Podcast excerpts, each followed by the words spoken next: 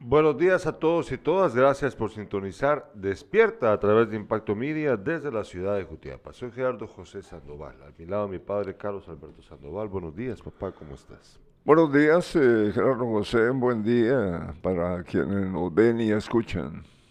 Hoy, esta mañana, eh, pues tenemos, como siempre, un montón de información. Dentro de ella, lamentablemente, cosas eh, que son tristes en nuestro departamento. Ya me estabas contando vos de, el- de alguien que resultó perdiendo la vida en un accidente, ¿no? No, no. O fue asesinado, es, más bien, fue asesinado. Fue una- un asesinato. El, Ah, bueno, ya el- platicaremos en su momento de ello, pero el matón iba dentro de la camioneta. Y ajá, esto ocurrió en jurisdicción del Progreso Choapa. bueno, ya vamos a platicar acerca de, esto, pero pues bueno, aquí estamos eh, con ustedes para platicar de todo lo que ha ocurrido en estas últimas 24 horas aquí en Jutiapa, en Guatemala y en el mundo. Em, recuerden que nos pueden escribir en el chat en vivo de este programa y también recuerden que pueden ver en el canal pues todos los programas anteriores, también los clips cortos o conocidos como Reels, ahí pueden meterse a verlos. Tenemos eh, contenido diverso, eh, temas que son de interés público y que pues que ustedes pueden compartir y también comentar al ingresar a la página Impacto Media. Eh, ya estamos en a mitad casi de- del mes de diciembre eh, y pues cercanos ya a la Navidad y al Año Nuevo, también cercanos a entrar al mes de enero en donde vamos probablemente a ver un aceleramiento increíble de la presencia de los políticos en nuestras vidas.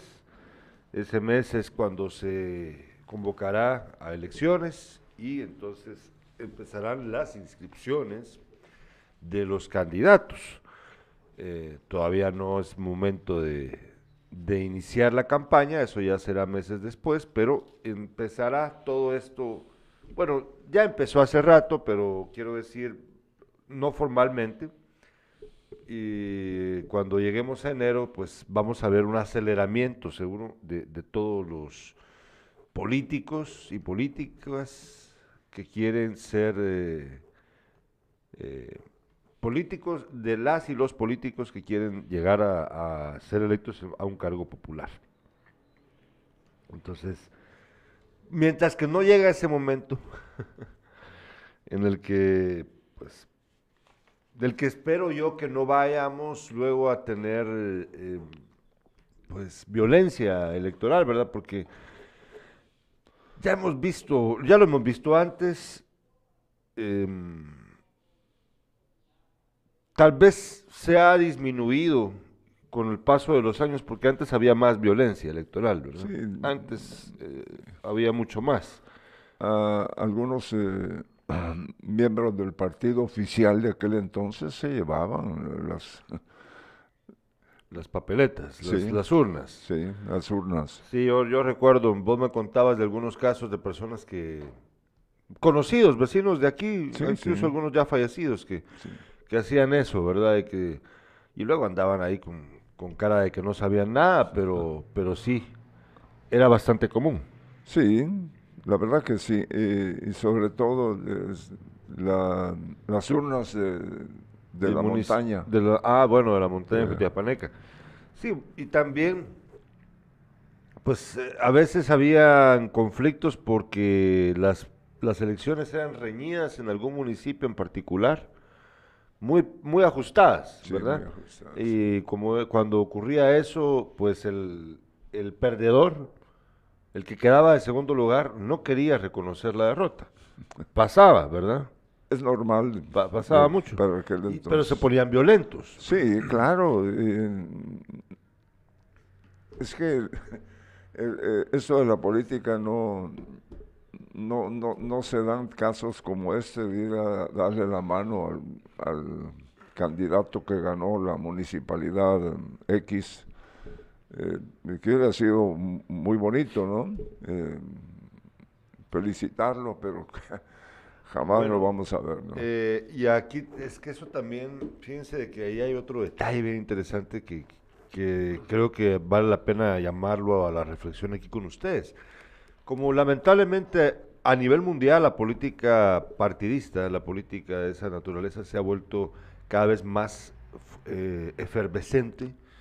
Vemos a, a, personas en los extremos, eh, pues parece que esto ha provocado en la gente también una reacción mucho más violenta. Me explico. Eh, vimos lo que ocurrió con Donald Trump en un país en donde esto es muy poco común. Estados Unidos tiene una historia eh, en su democracia en la que vemos las transiciones de los gobiernos, pues siempre, obviamente en alguna que otra comunidad, pues algunos no van a estar, alguna cosita pasará, ¿verdad? Pero nunca algo parecido a lo que ocurrió el 6 de enero del 2000 cuando asumió, cuando, cuando tenían que reconocer la derrota, en el Capitolio ocurrió esto y tomaron, tomaron un montón de manifestantes pro-Trump el Capitolio, tratando de impedir que el, el vicepresidente Mike Pence reconociera y, y, continuara con el proceso de transición para, para Biden, el actual presidente. Bueno, llegaron un montón de locos a tomar el Capitolio, hubo violencia, entraron al Capitolio, querían ir por Nancy Pelosi, eh, fueron a alborotar eh, las oficinas, a destruir las oficinas de los funcionarios. Eh, incluso hubo un agente de seguridad que sufrió un infarto en plena trifulca.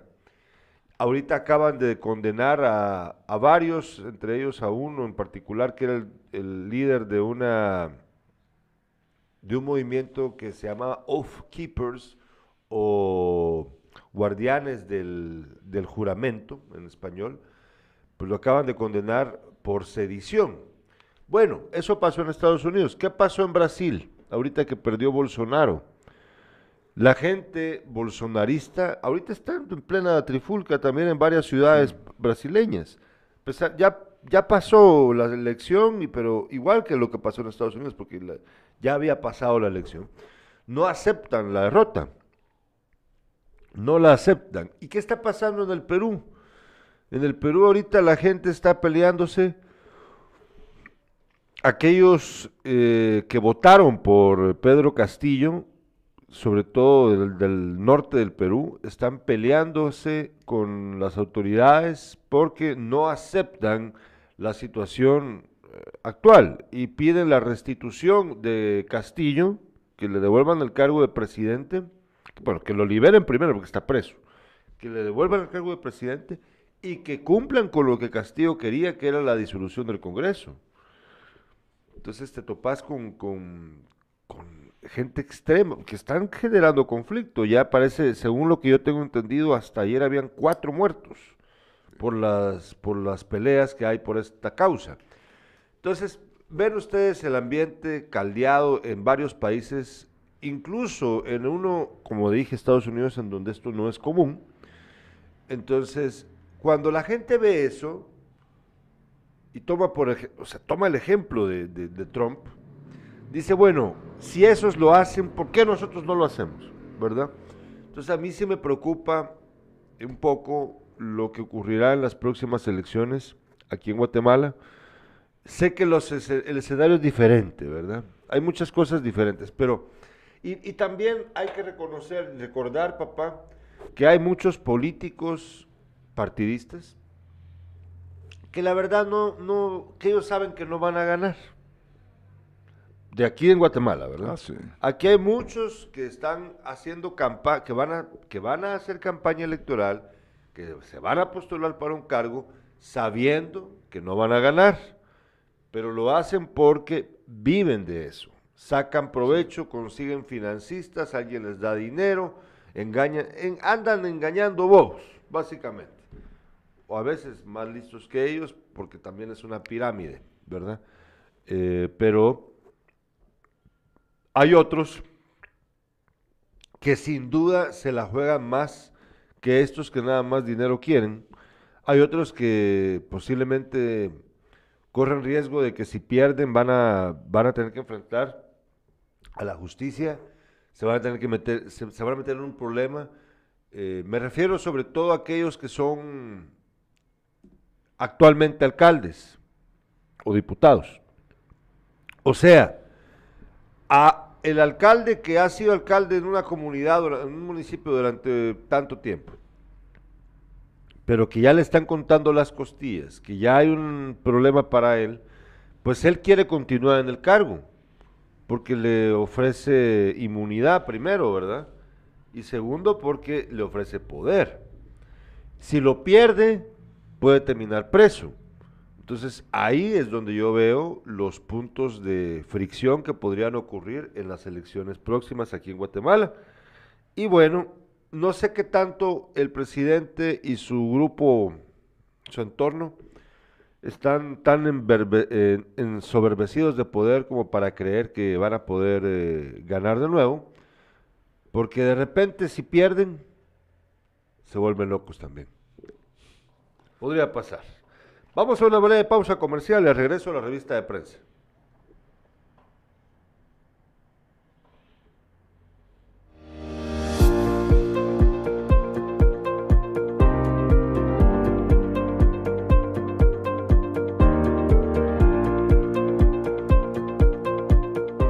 Este medio eh, quiero presentarme. Soy el secretario del COCODE de acá de la comunidad del Pan de Jocote y, a la vez eh, coordinador interino ya que por la ausencia del coordinador, ¿verdad? No está. Pero acá estamos apoyando y encargándonos de todo, ¿verdad? Y queremos agradecer, ¿verdad? Al señor alcalde por esta gran obra que se está llevando a cabo, ya que teníamos aproximadamente unos 15 años de solo estar, eh, solo nos venían a ser conformado, ¿verdad? Conformado y conformado y saben de que el agua pues en cambio hoy pues es un balastreado eh, muy bonito, un buen balastre y por esta razón comité y vecinos estamos altamente agradecidos con el señor alcalde, deseándole allí que pues todos sus deseos se le cumplan, ¿verdad? Y, hay que y seguirle echando ganas.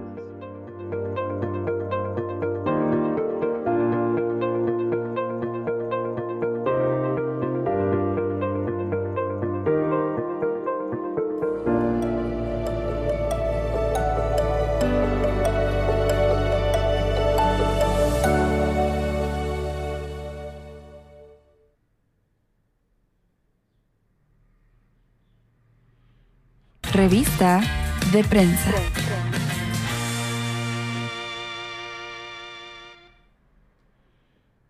Ya estamos acá de regreso. Vamos a ver ahora lo que dice Prensa Libre.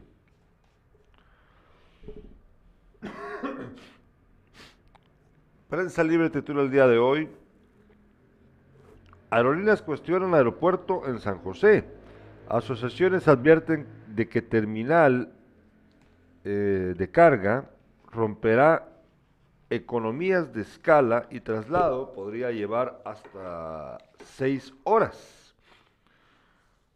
Que pues esto, esto está, se quiere pues, eh, una lectura con detenimiento acerca de esta noticia, porque eh, pues bueno, esto es porque las aerolíneas tienen una idea clara de cómo funciona el trabajo que ellas hacen y probablemente entonces por eso es que están advirtiendo de esta situación que podría perjudicar, como ellos dicen, eh, economías de escala. Y dice que podría, que podría llevar hasta seis horas el traslado. Dice, bueno, ya vamos a tratar de entender más adelante a qué se refiere. También titula el día de hoy Prensa Libre, Pérez Molina y Valdetti pagarán 1.7 millones de reparación digna. Se los rebajaron, por lo visto. Se los rebajaron. También titula Prensa Libre el día de hoy,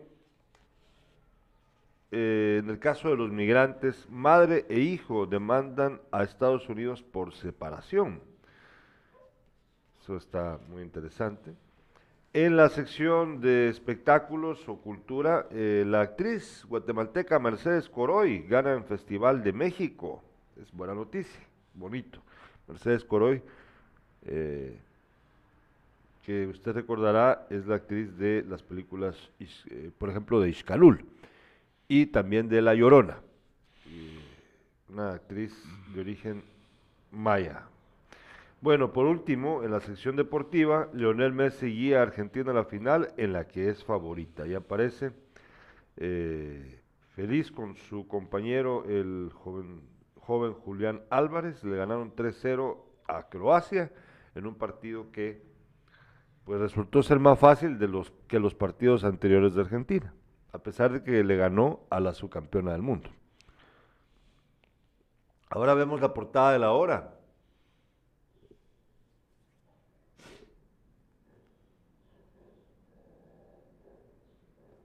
La hora, fíjense de que yo, esto yo lo había leído hace unos días, asaltos coordinados en la zona 10. Ministerio de Gobernación dice no tener denuncias formales de hechos. ¿Qué necesidad tiene el Ministerio de Gobernación de una denuncia formal de los hechos si hay denuncias ciudadanas? Si hay, un, hay, hay videos de, de estos asaltos en la zona 10 capitalina y todavía dice el ministerio que no tienen denuncias formales, que, que quede gente más. Y tiene que tener denuncias. No. Sí, eh, eh, más, más, en, más, en, ese lugar eh, tan importante de día, de noche. Sí, sí, no tiene sentido que digan, ay, sí, es que no hay denuncia formal y por eso nosotros no estamos investigando. No, esa es una excusa absurda. Eh, yo he visto los videos, ahí andan circulando en las redes, también en los medios de comunicación formales, en donde se aprecia cómo está operando, no sé si es solo una banda o varias, que están asaltando gente en la zona 10. Hay testimonios ya que ustedes pueden consultar en los medios de comunicación. Yo leí, por ejemplo, uno en donde contaba una, una víctima que en plena zona 10 andaba junto con una persona en el lado del copiloto, a un tipo le puso una pistola le pegó con una pistola en la ventana, pero cabal había un a él llevaba la ventana, no la llevaba completamente cerrada, y en el espacio donde no la llevaba cerrada le metió la punta de la pistola, el cañón. Em, ah, tuvo un ataque de nervios, del lado del copiloto, parece que era una mujer la copiloto, eh, otro delincuente también llegó, los encañonó, eh, o sea, hubo un momento de tensión así intensa hasta que entregaron lo que ellos querían, que básicamente les entregaron los teléfonos celulares. Y resulta que inmediatamente después van hacia adelante eh, al otro, a otro vehículo, a, los que les hacen exactamente lo mismo, pero en este caso, los del otro vehículo, en vez de oponerse, simplemente sacaron el teléfono y lo entregaron. Cada quien sacó su teléfono, lo entregaron a los delincuentes y los delincuentes se fueron. Pues ya ven, o sea, ¿qué, necesidad tiene el Ministerio de Gobernación de tener denuncias? Si esa es, esa es una denuncia. La denuncia formal, miren, en Guatemala la denuncia formal cuesta que se dé. Aquí hemos tenido a agentes de la PNC, por ejemplo, al inspector Juner Batz, que nos cuenta la importancia de la denuncia formal. Es verdad, como lo dice, que a la mayoría no, luego la mayoría no se anima, la mayoría de las víctimas no se anima a poner la denuncia formal. Pero bueno, o sea, esto es, no necesitan una denuncia formal. No la necesitas, ya tenés la denuncia ciudadana de esa manera, no tienen que ir a la Policía Nacional a poner la denuncia y luego al Ministerio Público a ratificarla. Puchis, qué largo ese proceso se entiende que hay bandas criminales en el lugar. Lo que tiene entonces que hacer el Ministerio de Gobernación es crear un dispositivo de seguridad y de inteligencia para dar con los responsables. ¿Tanto les cuesta mucha? Bueno, regresemos a la portada de la hora. Caso La Línea. Pérez Molina y Valdetti afirman no tener dinero para pagar multa de 18.3 millones, aunque ya, tienen, la, tienen la otra que es de 1.7. También titula Salud del presidente Yamatei sigue sin salir del palacio para actividades oficiales. Ya está recuperando. Narcotráfico, creatividad criminal, impregnan pantalones con cocaína. Y también en economía, remesas familiares se aproximan a los 17 mil millones de dólares. Una cifra récord, claro. Es que los connacionales están siendo los que sostienen la economía del país. 17 mil millones de dólares. Imagínese usted cuánto, vamos a ver cuánto es 17 mil millones de dólares. Si ahorita está creo que a 8, ¿verdad? El dólar sobre el quetzal. Entonces voy a hacer un cálculo aquí. Son, ¿qué? ¿dónde está la calculadora? Para no andar hablando, por andar creyendo que me las sé todas, equivocarme. 17 mil millones de dólares. aquí tenemos 17 millones y agregamos otros 3 por 8. Son 13 mil hombre. Puchis. 13 mil 600 millones de quetzales. No, hombre, no puede ser. Ah, bien. No. No, si son 17 mil millones de dólares, ya me confundí. Ahorita voy a ver cuánto es, que estos números son grandes. Vamos a ver. 17 mil millones de dólares aquí hay 17 mil, aquí hay 17 millones, aquí hay, bueno, 17 mil millones, ahí está, por 8. Por 8. Ahí está, sí, ahí está. Son 136 mil millones de quetzales. 136 mil, oiga bien usted, 136 mil millones de quetzales. ¿Cuánto es el presupuesto general de la nación actualmente? Bueno, lo supera. Supera el presupuesto, o sea, los, los connacionales, los, los guatemaltecos y guatemaltecas en Estados Unidos están generando más que el dinero que el Estado tiene presupuestado año con año. Bueno, ahí tienen ustedes. Ahí tiene usted. ¿Qué le parece? ¿Qué le parece? Es un montón de dinero, ¿verdad? ¿Tenemos mensajes? ¿Tenés ahí algo mientras que yo veo? Guatemala entrega criminales, mareros salvadoreños van de regreso y a prisión. Con la captura de uno de los mayores líderes de la Mara Salvatrucha, Eduardo Pérez, alias Scooby, el Ministerio de Gobernación cuenta de 89, da cuenta de 89 detenciones de pandilleros salvadoreños en territorio nacional, como resultado del Plan 33-2022 que se puso en marcha el 28 de octubre del año pasado. De esta cifra ya fueron expulsados eh, y entregados a las autoridades del vecino país y 19 detenidos por estar sindicados del eh, delito en Guatemala, de algún delito en Guatemala, informó Jorge Castillo, vocero de la cartera del Interior. De los 89 salvadoreños, 45 forman parte del barrio 18, 34 de la Mara Salvatrucha, mientras que los 10 restantes no fue posible identificar ¿A qué grupo criminal pertenecen? agregó la policía. Se estima que los aprehendidos huyeron del vecino país a causa del régimen de excepción impuesto por el presidente Nayib Bukele.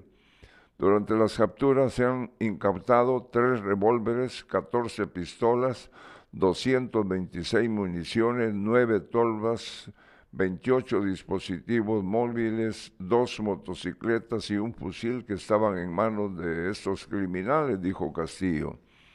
El informe también da cuenta de que nueve mujeres y siete hombres guatemaltecas han sido detenidos por su supuesta vinculación con pandillas salvadoreñas. Nos escribe Tyron Marchorro, dice Gerardo, eso que estás contando es la versión Disney del Capitolio, y al igual que va, y al igual vas a comentar de otros países. ¿Sabes cuántas inconsistencias existen en esas elecciones? Bueno, mire, yo no estaba hablando, Tyron, de las inconsistencias que ocurra, que hayan ocurrido en esas elecciones. Yo estoy hablando de la violencia que ha ocurrido por la gente que se ha enojado por los resultados de esas elecciones. De eso estaba hablando yo. Eh, ni a usted ni a mí nos consta que lo que usted habla ahí de las inconsistencias, ni a usted ni a mí, Tyron. Em, hay, que, hay que ser realistas. Hay países que tienen eh, mecanismos más robustos para evitar fraudes. Me dirán, sí, pero es que el fraude se da de otra manera, vos no sabés, hay... Miren pues, yo les voy a explicar algo aquí que, a muchos no les gustará, pero es que hay que ser eh, eh, realistas. Miren, pues, miren pues, hay gente a la que le gustan las teorías de la conspiración, creer que hay un grupo de personas que controla todo, un pequeño grupo, y que dispone entonces de la voluntad y la libertad y de todo para los, los demás, los que viven en X comunidad. Miren, ah bueno, y hay quienes creen aún peor, que creen que esto ocurre a nivel mundial. Bueno, así como, ¿sabes quién cree en eso? Nuestro amigo Manuel María Martínez. ¿Ah, sí? Sí. Ah, sí, si nos está viendo Manuel María, pues yo sé que él, con él yo he conversado acerca de estos temas. Él tiene esta, esta teoría, esto, esto eh, lo tiene por cierto. Él lo tiene por cierto. Bueno, quiero explicarles algo bien rápido y sencillo. Es que, es que esto me da risa explicarlo, pero tengo que hacerlo. Miren pues. A un ser humano, a uno, a usted por ejemplo, a mí, a vos, nos cuesta ponernos de acuerdo incluso con nosotros mismos. Un día vos te sentís bien, otro día te sentís mal, un día crees que esto es bueno, otro día crees que esto es malo. O sea, tenemos, somos ambivalentes. Eso forma parte de la naturaleza humana. Yo no me lo estoy inventando, así es. Si usted conoce a una persona que sea firme y que nunca cambie en sus opiniones, pues muéstremela, que yo voy a caer rendido a sus pies y voy a decir, pucha, este es un milagro. Todos cambiamos de opinión, todos somos ambivalentes. Ahora bien, también todos tenemos una tendencia, muy, es una tendencia humana. No hay secreto que no se sepa es muy difícil que haya una persona que guarde un secreto. Muy difícil. Tal vez en esta ocasión sea esto sea un poco más, o sea, hay, hay alguno que otro con el que podamos decir, sí, este, este sí guarda un secreto. Eso sí, puede ocurrir. Pero la gran mayoría de seres humanos no podemos contenernos. ¿A poco no? Así es sea, no me lo estoy inventando, forma parte de la naturaleza humana, ¿verdad? Bueno, entonces, por favor, hay gente aquí que cree que hay un grupo de personas que tiene control sobre los demás, que han decidido tal cosa y que entonces son tan poderosos, son tan influyentes y, y se quedan calladitos con el secreto que nadie se entera. Bueno, eso es imposible. Simplemente es imposible, estimados amigos. No pasa. ¿Por qué? Porque la naturaleza humana lo impide. Lo impide. No son robots, son seres humanos. El robot está programado para cumplir cierta tarea y es inviolable su código, ¿no? Su código, su programación. Vaya. el robot no puede modificar su programación para hacer otra cosa. Bueno, el ser humano no es un robot. El ser humano, a pesar de que decide cumplir con cierta ley, cierta orden, de todo modo siempre hace otra cosa, siempre hace algo diferente. Todo esto viene a cuento porque simplemente es imposible que, esto sea verdad. Eh, con respecto a cómo operan las elecciones en, otros en países, en los países, cómo operan las elecciones en las democracias, miren, eh, yo no estoy diciendo que no hayan fraudes. Fraudes hay, fraudes hay. Pero es que, es que, ¿sabes qué es lo? Es que a mí lo que me causa gracia es cuando es que cuando es fraude es cuando a mí no me conviene la elección. Ah, pero si me conviene a mí, entonces no hay fraude. o sea, por favor. O sea, miren pues, vamos a ver qué dice Tyron, que ahí está escribiendo. Dijiste el verdadero nombre, fraude. La noticia la estás pasando modo, ¿qué? Modo. No, no sé qué quiere decir ahí Tyron. No sé. Pero bueno, ahí que nos escriban más. Entonces,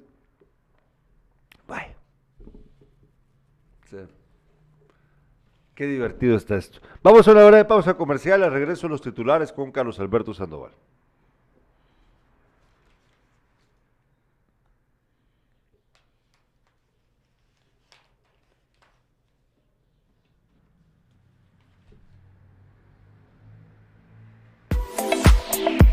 Sonríe.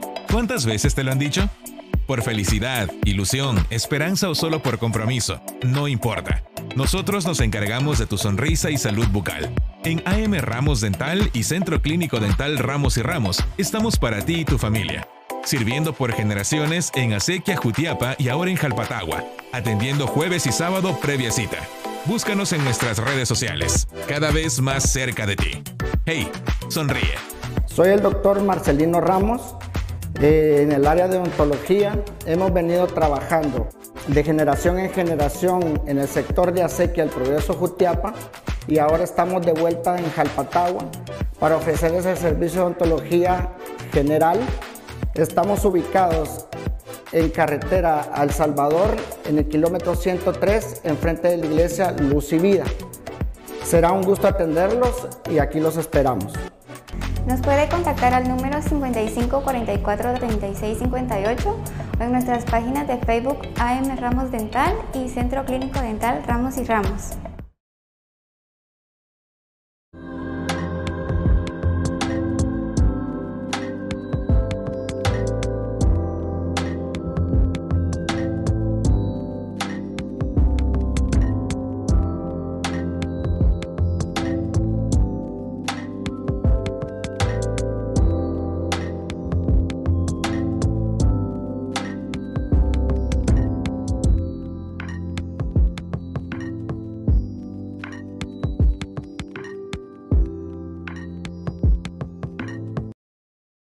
Las tres de impacto.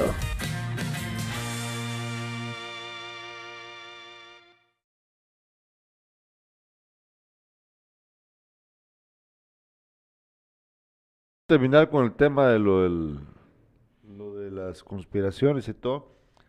Bueno, está este famoso grupo Bilderberg, que existe desde el 54, cuando estaba el plan Marshall que era el plan que iba a servir para que los países europeos se reconstruyesen después de la Segunda Guerra Mundial con plata gringa, pues los europeos estaban, no querían esto, eh, estaban con dudas porque creían que iba a, haber demasiada influencia gringa y todo el rollo, crearon un grupo que ahora pues se reúnen cada año en algún lugar y son las personas más ricas y o poderosas del mundo. Son como 150 miembros. Bueno, es que mira, pues, y aquí viene el punto. Mira, papá, si en una familia, por eso puse el ejemplo de que, el, ejemplo de una sola persona, si nos, que a una persona le cuesta ponerse de acuerdo consigo misma. En una familia de cinco miembros, será fácil llegar a un acuerdo de a dónde vamos a ir, qué vamos a hacer. Alguno quiere hacer otra cosa, ¿verdad? ¿Verdad? Cada quien tiene un interés diferente. Imagínate un grupo de 100 personas y son todas poderosas y todos son ricos. Y algunos de ellos no son amigos del otro. pero los reunieron en un lugar para tomar una decisión para el futuro de algún país o lo que sea. ¿Cómo los haces ponerse de acuerdo? Bueno, pues usted piénselo, hágame cuenta, ¿qué piensa? Dale ahí, ¿qué tenemos en los titulares? Dale, dale, dale, estamos. Dale. Fíjate que eh, en el departamento es eh, el primer eh, crimen que se comete dentro de, un eh, de una camioneta. En este año, ¿Cómo? en este tiempo, porque Sí. ya han habido anteriormente. ¿no? Dentro de una camioneta Sí, por- al- eh, le han dado muerte al piloto en Jutiapa. A un piloto, no. Ah, es que no sabía que era sí, piloto, por eso. pero sí han matado gente. Fíjate que eh, un sicario asesinó a un, a un piloto en jurisdicción del Progreso Jutiapa. El del Sarceño de 34 años todavía logró maniobrar para salir de la ruta y evitar una tragedia aún mayor. En horas de la mañana de ayer, pasajeros que viajaban en un bus de los transportes GEMA de la capital hacia la cabecera departamental de Jalapa fueron testigos del asesinato a quemarropa del chofer que los conducía. Según dijeron las personas, un desconocido abordó la unidad haciéndose pasar por pasajero, pero a la altura del kilómetro 136 en el sector conocido como Vía Linda, este se paró y por la parte de atrás eh, de la cabeza le disparó a él de Rodilio Sarceño, de 34 años de edad, originario de Cuilapa, Santa Rosa, era conocido como Taltusa. Tras el disparo, Sarceño todavía logró desviar de la ruta del bus y se fue a una hondonada dijeron los pasajeros mientras que el atacante se dio a la fuga con rumbo a un área boscosa. Ever Díaz, agente de la PNC, informó que el sicario atacó de manera directa al piloto, quien tenía varios impactos de bala en la cabeza y que hasta el momento se desconoce el motivo del hecho. Peritos del Ministerio Público llegaron al lugar donde el fallecido estaba dentro del bus y después de levantar el acta de rigor enviaron el cuerpo a la morgue de Jutiapa.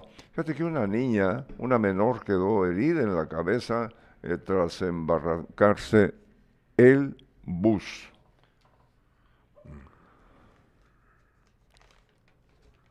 Fíjate que está esta nota, eh, ven retorno crítico en América Latina, se registraron 37 homicidios de periodistas en 11 meses, siete organizaciones defensoras de las libertades de prensa y de expresión en América Latina condenaron la violencia contra el periodismo y llamaron a los estados a combatirla en un documento publicado ayer en el que afirman un ataque contra la prensa es un ataque contra la democracia.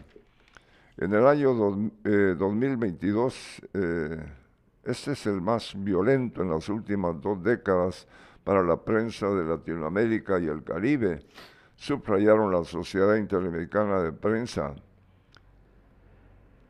para la Protección de Periodistas, Fundación para la Libertad de Prensa, eh, Reporteros Sin Fronteras y Voces del Sur. Según un comunicado conjunto, en estos últimos 11 meses se registraron por lo menos 37 homicidios de periodistas vinculados a su labor, además de decenas de exilios, encarcelamientos y cierres forzosos de medios. Hasta este año, centenares de periodistas siguen desapareciendo en la región. ¿Qué más tenés por ahí? Fíjate que eh, tengo esta, esta nota que aparece en, los, en los dos periódicos que llegan a, a nuestro departamento. Bueno, el Sindicato Mundial de Jugadores de Fútbol Profesional se mostró conmocionado por el riesgo de condena a muerte en Irán del futbolista iraní Amir Nas Asadani, de 26 años de edad después de hacer campaña por los derechos de las mujeres y las libertades fundamentales en el país. Esa reacción llega tras el clamor provocado en el extranjero después de la ejecución en Irán en los últimos días de dos jóvenes arrestados durante las manifestaciones originadas por la muerte el 16 de septiembre de Masa Amini, una kurda iraní de 22 años que falleció tras su arresto por la policía de la moral por infracción del estricto código de vestimenta de la República Islámica. El jefe de la autoridad judicial de Isfahan, Abdullah Jafari, indicó que el futbolista fue detenido desde el 18 de noviembre. Estaba acusado de pertenecer a un grupo de nueve personas que trataron de atacar los fundamentos de la República Islámica de Irán. Sí, qué loco que se llame la policía de la moral, ¿no? Sí. Parece de, parece de novela de ciencia ficción distópica esto. De policía Fíjate de la que moral. hace años ya, Hassan, que es el esposo de mi sobrina María Elena, él, eh, sus padres, eh, con la caída, ¿cómo se llamaba? Shah, ¿Cómo? del Shah. Del Shah. Sí. Y la Entonces, del Ayatollah. sus padres eh, lo, eh, lo sacaron del país porque se fue de Irán. Sí. en Irán y eh, se fue a los Estados Unidos. Sí. Eh, tuvimos la oportunidad de conocerlo, hasta de jugar naipe con él cuando yo visitaba a mi sobrina allá en la Florida. La Florida. Y Los Ángeles y es un, es hombre muy educado, muy, muy correcto. Y él cuenta eh, lo que, por la razón de que estaba ahí, fueron sus padres que le salvaron la vida mandándolo al extranjero. Sí, mira, lo que pasa es que no es tan simple la historia, ¿verdad? Porque eh, hay que recordar que los gringos tenían control sobre Irán a través del, del Shah. Cuando llega el Ayatollah, los gringos pierden el control de Irán. Eh, eso obviamente a los gringos no les gustó ni un poquito. Eso hay que recordarlo también, hay que ponerlo, hay que ponerlo sobre el tapete, papá, porque esa- eso no es nada más así, ¿verdad? Eh, y bueno, obviamente Irán tenía, tiene todo el derecho de escoger para dónde quiere ir su, su país, ¿no? El problema es el extremo. Eh, Irán es uno de los países eh, de, religión musulmana más abiertos que hay. O sea, no es lo mismo. Hay, de hecho, usted puede ver videos y se puede meter a ver cómo era la vida antes en Irán, pero en los últimos años se radicalizó el gobierno. Y eso es lo que ha generado este conflicto con la, con la población, porque empezaron a, ser más exigentes con el cumplimiento de la eh, ley islámica. Y esto ha derivado en represión. Y esta policía de la moral lo que anda haciendo es revisar que la gente anda cumpliendo con los requisitos mínimos del, del Corán. Según la interpretación de ellos, ¿verdad? Porque es que no es lo mismo lo que dice el Corán a cómo lo interpretan. Eh, fíjense que esto se parece mucho, salvando las distancias, a lo que ocurre aquí en países como el nuestro, con, con todo respeto lo digo, eh, pero con, los, con las interpretaciones religiosas que hacen los líderes. En Guatemala nos topamos con muchos pastores, incluso sacerdotes católicos, que cometen el error de querer, pero sobre todo ocurre en las otras iglesias, no me van a decir que no es cierto, de querer darle una interpretación muy antojadiza a lo que dice la Biblia. Eh, lo mismo pasa con los musulmanes y, su, y su Biblia, el Corán.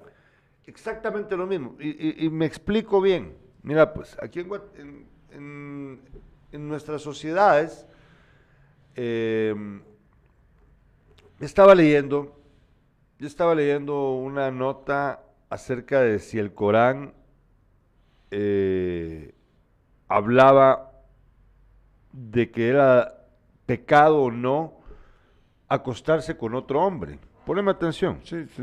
Ahí hablaban acerca de eso, de, lo- de homosexualidad, ¿sí? Y resulta que hay unas, hay citas del Corán en donde dicen que si no, si el hombre no encuentra una mujer, no está mal que esté con otro hombre. Así, fíjate, así. No me lo estoy inventando, está en el Corán. Ahí hay artículos eh, periodísticos en donde usted también puede ver la nota. Bueno. En la Biblia, miren, me estoy metiendo en camisa de once varas, pero solo voy a ser breve y ustedes ya luego me dirán. Eh, aquí tenemos, en la Biblia tenemos dos, dos partes, ¿no? dos, dos grandes eh, partes de la Biblia. Está el Nuevo Testamento y el Viejo Testamento. El Nuevo Testamento es en donde aparece Jesucristo. La gente es cristiana, ¿verdad? Bueno, el Viejo Testamento son la mayoría de los libros del Viejo Testamento son los que conforman la Torah, la, la Torah, perdón, pues, el libro de los judíos, en donde se habla, o sea, que comparten las tres religiones, la judaica, la cristiana y la musulmana, pues la misma raíz, exactamente la misma raíz. Para los musulmanes Cristo es un santo, era un profeta, de menor categoría que Mahoma, pero profeta de Alá. ¿Por qué? Porque es, que son pueblos hermanos, ¿sí? Comparten la misma cultura y compartieron la misma raíz religiosa, hasta que luego se separaron. Pero bueno, lo que quiero decir es que Cristo en la Biblia habla de amor, ¿sí? Jesucristo habla de amor y de querernos unos a los otros y de respetarnos. Bueno, pero hay gente aquí que interpreta y sobre todo interpreta lo que dice el Antiguo Testamento para decir que, eh, por ejemplo, es pecado ser homosexual. ¿Sí? Ahorita en Estados Unidos acaba de ser promulgada una ley que protege en el ámbito federal al matrimonio igualitario, al, matrimonio entre parejas del mismo sexo o parejas de, de diferentes razas también. ¿Por qué? Porque el Tribunal Supremo, el Tribunal Supremo de Estados Unidos estaba probablemente a punto de abolir una ley que ellos mismos habían impuesto que permitía esto en la mayoría de los estados. Con esto se otorgó un, eh, un poder mayor al, esta- al, conjunto, al, um, en el ámbito de la, de la federación, de la unión, porque recuérdense que Estados Unidos es la unión de varios, de cincuenta y pico estados. Entonces, hay una ley superior a la de un estado, aunque los estados pueden decidir por sí mismos. Bueno, es más complicado, pero no vamos a entrar en camisa once varas ahorita con todo esto. Lo que quiero decirles es, para terminar, que es muy antojadizo, que un día en Irán, por ejemplo, eh, se entró una tendencia más radical de la interpretación de la ley islámica, que deriva de la religión islámica, y entonces de ahora en adelante, por ejemplo, ¿verdad? Ya las mujeres están obligadas a andar completamente tapadas y nada más pueden andar con los ojos, así. Bueno, Justo, eh, justo quería contar yo eso. a ver, dale. Eh, María Elena, mi sobrina, eh, con su esposo Hassan, eh, fue, eh, fue- eh, dos veces fueron a Irán. Sí. Y salía así como eh, ella, ella eh, eh, cubierta también, ¿verdad? Sí. Bueno, pero al llegar a, a la casa me, se quitaban toda esa ropa y podían andar nada más con brasier y, y cubierto de, ese- de esa manera, ¿no? Porque salir eh, con, de- con pantalones, eh, una mujer o blusas y todo, es, es prohibidísimo. En un país como ese, fíjate eh. que ya no han ido más. eh. Sí, pero es que depende del área donde fueron y con quién compartieron, porque en Teherán sí, sí, te estás obligada a usar esa, el, la hijab, pero nada más, pero no estás obligada a andar completamente, sí puedes usar ropa, puedes andar de jeans y en blusa, pero no puedes mostrar hombros, no igual que en Qatar. En Qatar puedes andar así. Lo que no puedes mostrar son los hombros. Y sí tienes que usar la hijab, eso sí. Pero puedes andar en jeans. Dependiendo del país. Es que ahí hay diferentes corrientes. Pero bueno, ya hablamos de todo este asunto. Ahora es momento de hablar de deporte. Va- ¿Qué? Voy a ver si me hace falta algo. Sí, vamos a hablar. Vamos a hablar de deporte. de Ayer deporte. vimos un partido en el que Argentina, eh, pues, solventísima para poder ganarle a la subcampeona del mundo. Votó ya a la subcampeona del mundo entonces eh, en un partido que, resultó ser más cómodo para Argentina que cualquiera de los anteriores partidos que jugó. O sea, recordemos, perdió contra Arabia, le logró ganar a Polonia y a México, pero le costó. Y luego enfrentó a Australia, que le costó un cachito, y a Holanda, que le costó aún más. Pero con Croacia, en, esta semifinal, pues la cosa resultó mucho más sencilla. Croacia no ofreció la resistencia que yo pensé que iba a ofrecer. No hizo gran cosa Croacia ayer. No, pero fue porque Argentina andaba completamente enchufada. Superó, eh, la verdad, eh, fueron 20 minutos eh, los que- en los que eh, el equipo este, Croata. Croacia, eh, dominó.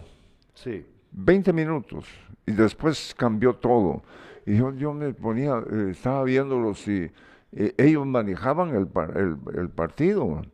Pero después de ese tiempo, que te digo, después de los 20 minutos, la cosa cambió.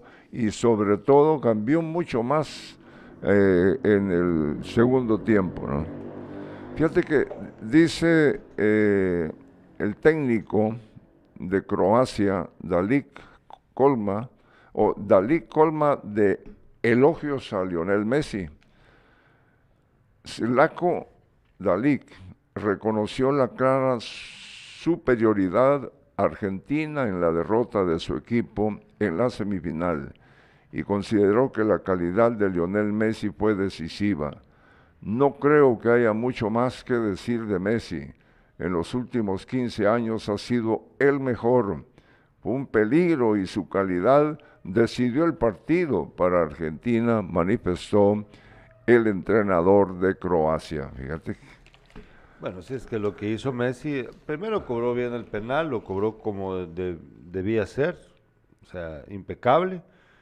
El- y la jugada del segundo gol, pues, que fue una jugadona. Bueno, perdón, del tercer gol, porque Sí. el segundo gol, el de Julián Álvarez, el primer gol de Julián Álvarez, cuando se va con la pelota desde casi medio campo, casi, no fue desde medio campo, pero casi, eh, y que logra controlar el balón en contra dos o tres intentos de los croatas de arrebatárselo, que hay que recordar que Croacia es la selección que más recuperaciones de balón tuvo durante el Mundial hasta el momento, eh, pero no lograron quitárselo.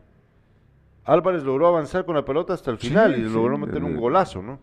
Pero el tercer gol, eh, cuando Messi desborda, supera al lateral croata, Leo le hace un, un, un quiebre de cintura, le pasa de aquí para acá y luego se vuelve para adelante y lo supera haciendo un pase per- per- preciso a Álvarez, pues fue un golazo también. Obviamente el tercer gol, pues es como que fuera mitad gol de Messi, mitad gol de Álvarez, ¿no? Fíjate Porque- que eh, dice Modric, no puedo creer lo del penalti, dice. Ah, estaba muy molesto. Luka Modric se mostró resignado por la derrota contra Argentina, pero cuestionó el arbitraje del italiano Daniele Orsato, sobre todo por el penalti que pitó a favor del albiceleste. Estamos tristes, queríamos otra final, el penalti para mí no era, lo cambia ¿Cómo no, todo. hombre? Oye, pero... eh, No, dale, dale, léelo. Pero el argentino choca contra nuestro portero. No puedo creer que lo, eh, que lo pitara, ¿no?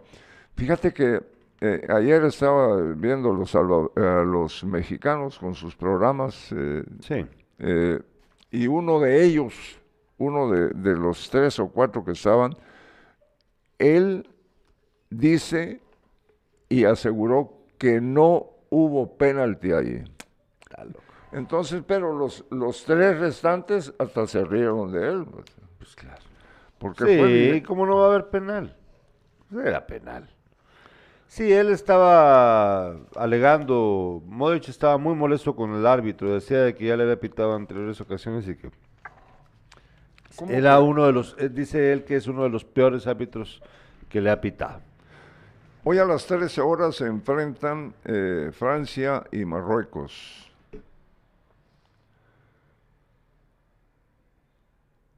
Es el equipo de Marruecos lo consideran como la tumba de gigantes. Es la revelación del Mundial de Qatar.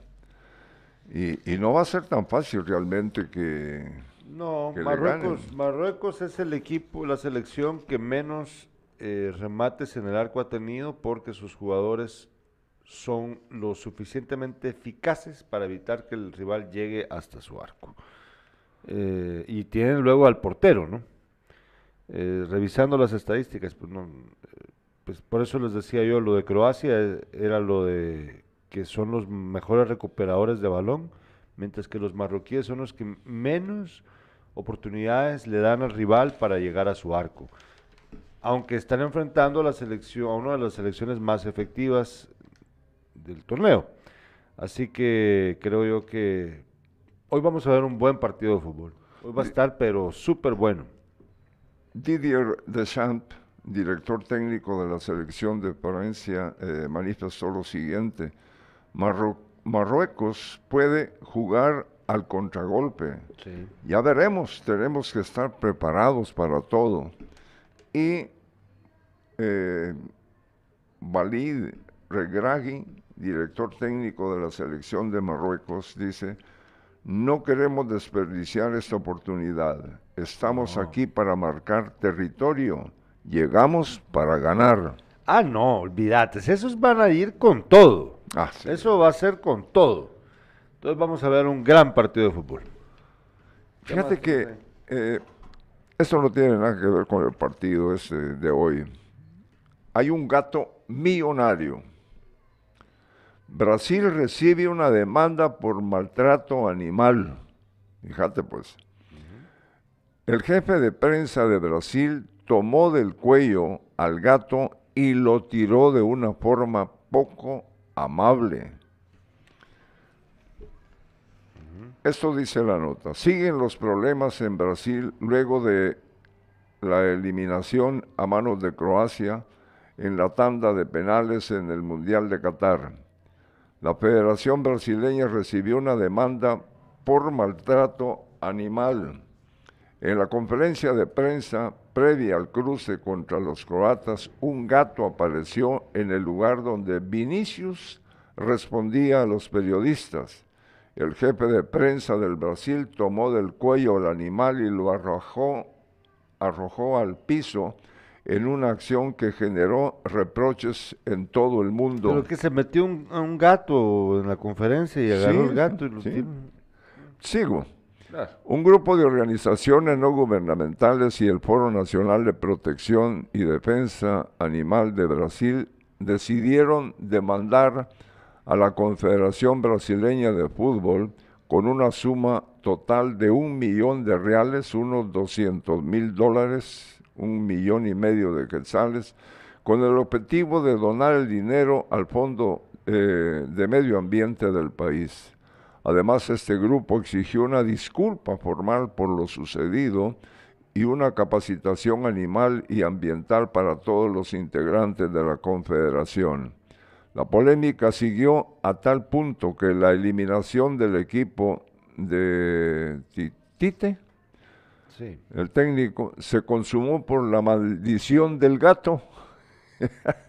según las creencias en varios países. De hecho, el cuerpo técnico de Brasil decidió adoptar al pequeño felino y fue bautizado con el nombre de Exa, en referencia a que serían ex campeones en Qatar. Ya sabemos cómo terminó todo. A mí me sorprende que el doctor Tato Quintana no haya aparecido comentando algo ahorita.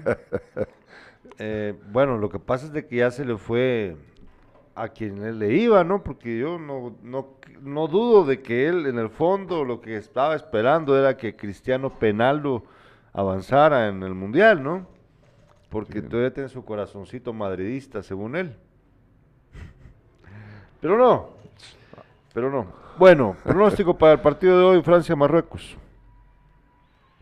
Uh, a mí me gusta, de- me gusta mucho este equipo de Marruecos. eh, Sí. Obviamente le vamos, le vamos a Marruecos. Claro que sí, vamos a es incansable. Pero ¿cuál es tu pronóstico? No puede empezar uno en un empate porque el empate no sirve No, para ¿Cuál es nada. el pronóstico? 1 a 0 ¿A favor de? de Marruecos. Sí, pero que no puedo poner un resultado a es favor que, es que de... estoy diciendo pronóstico, no preferencia. Sí. Son dos cosas diferentes. eh, no me simpatizan. Por eso, pero tu pronóstico. Bueno, pronóstico, Sí, pronóstico, no preferencia. no preferencia. Es que no quiero darle el triunfo así. de- Pues, bueno, pues es que vos das tu pronóstico. Yo no sé cuál es tu pronóstico. Mi pronóstico es 1 por 0 a favor del equipo de Marruecos. Mi pronóstico es que se van a penales y gana Marruecos. Ojalá. Ya van a ver ustedes si se va a hacer historia en el Mundial. Y mi preferencia también es la misma. Gracias por su Sí, sintonía. aquí Silvio Quintanilla es, eh, dice 2-1 a favor de Francia. Ah, bueno. Sí. Gracias por su sintonía. Nos vemos mañana en Despierta a las 7 de la mañana.